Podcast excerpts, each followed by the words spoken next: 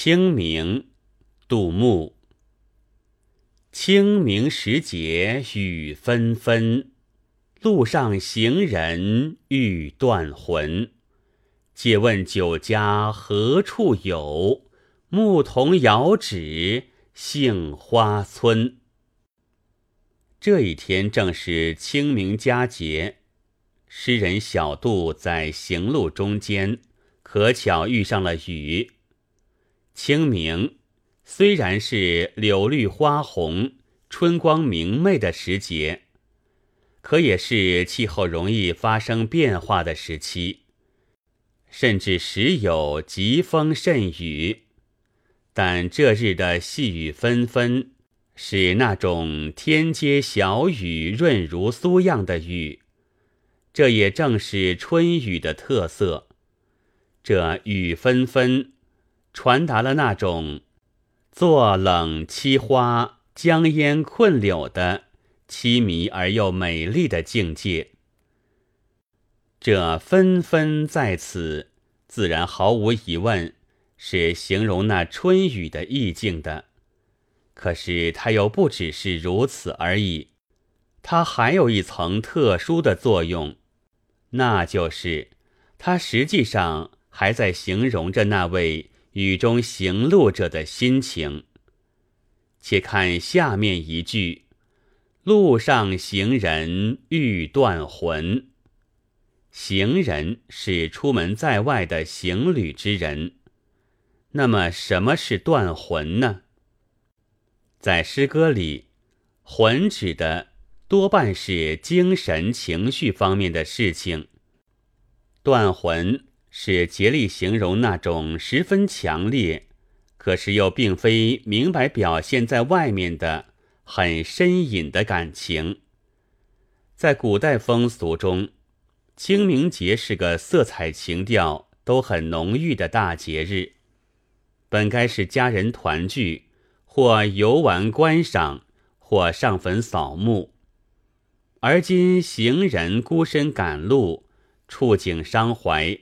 心头的滋味是复杂的，偏偏又赶上细雨纷纷，春山尽湿，这又平添了一层愁绪，因而诗人用了“断魂”二字。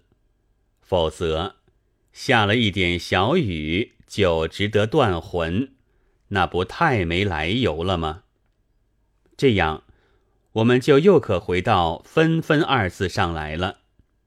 本来，佳节行路之人已经有不少心事，再加上身在雨丝风片之中，纷纷洒洒，冒雨攒行，那心境更是加倍的凄迷纷乱了。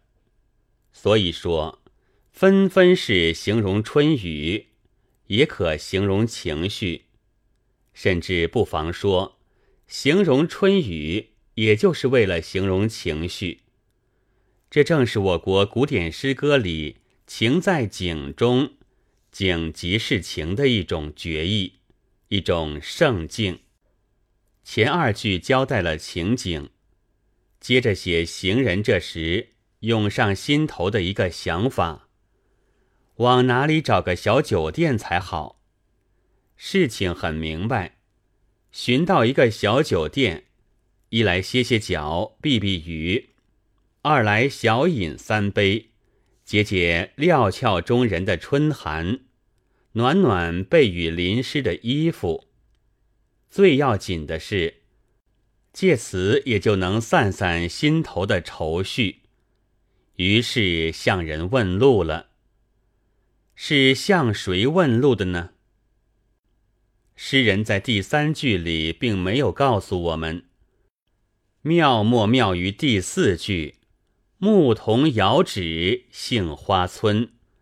在语法上讲，牧童是这一句的主语，可他实在又是上句借问的宾词，他补足了上句宾主问答的双方。牧童答话了吗？我们不得而知，但是以行动为答复，比答话。还要鲜明有力。我们看小放牛这出戏，当有人向牧童哥问路时，他将手一指，说：“你顺着我的手儿瞧。”是连答话带行动，也就是连音乐带画面，两者同时都使观者获得了美的享受。如今诗人手法却更简洁、更高超。他只将画面给予读者，而省去了音乐，不，不如说是包括了音乐。读者欣赏了那一指路的优美画面，同时也就隐隐听到了答话的音乐。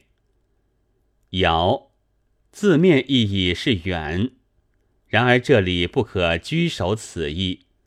这一指已经使我们。如同看到，隐约红杏梢头，分明挑出一个九连、九望字来了。若真的距离遥远，就难以发生艺术联系；若真的就在眼前，那又失去了含蓄无尽的兴味。妙就妙在不远不近之间，《红楼梦》里大观园中。有一处景子题作“杏帘在望”，那在望的神情，正是由这里体会托化而来，正好为杜郎此句做注脚。杏花村不一定是真村名，也不一定即指酒家，这只需要说明，只往那个美丽的杏花深处的村庄就够了，不言而喻。那里是有一家小小的酒店，在等候接待雨中行路的客人的。诗只写到“遥指杏花村”就戛然而止，再不多费一句话。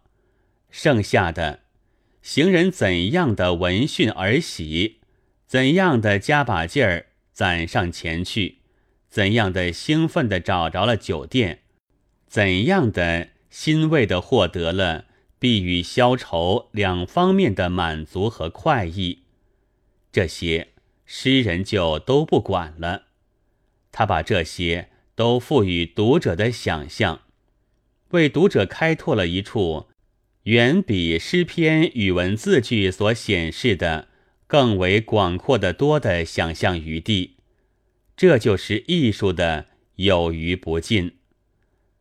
这首小诗，一个难字也没有，一个典故也不用，整篇是十分通俗的语言，写得自如之极，毫无经营造作之痕，音节十分和谐圆满，景象非常清新生动，而又境界优美，兴味隐约。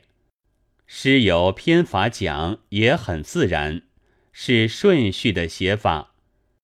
第一句交代情景、环境、气氛是起；第二句是成，写出了人物，显示了人物的凄迷纷乱的心境；第三句是一转，然而也就指出了如何摆脱这种心境的办法。